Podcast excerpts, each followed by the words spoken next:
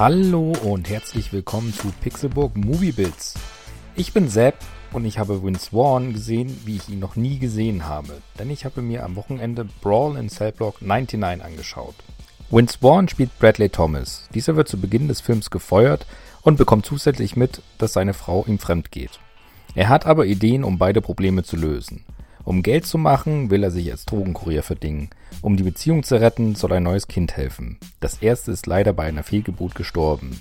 Das scheint beides zu helfen. Doch dann läuft ein Transport schief und Bradley wird erwischt.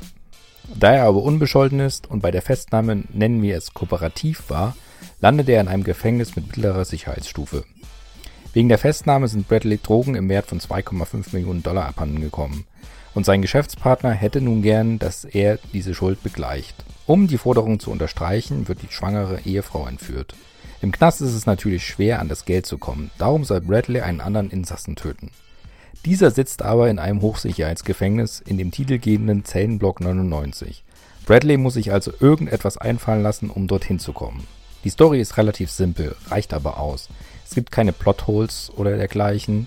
Dafür nimmt die Geschichte vor allem gegen Ende dann doch einen für mich unerwarteten Weg. Ich habe Vince Vaughn, wie gesagt, noch nie so gesehen. Ich wusste auch nicht, dass er offenbar eine so imposante Gestalt ist. Ich kenne ihn nur aus Komödien. Brawl in Cellblock 99 ist alles andere als eine Komödie und Vince Vaughn passt absolut in seine Rolle. Der Film ist roh und gewalttätig. Es gibt einige Szenen, die mir körperliches Unbehagen bereitet haben, weil sie so ungefiltert waren. Der Film ist kein Gore-Porn oder Splatter, aber vermutlich ist es die simple Gewalt, die alles so unangenehm macht. Neben dem Hauptdarsteller gibt es noch weitere bekannte Gesichter. Bradleys Frau wird von Jennifer Carpenter gespielt, die man vor allem wohl als Dexters Schwester kennt.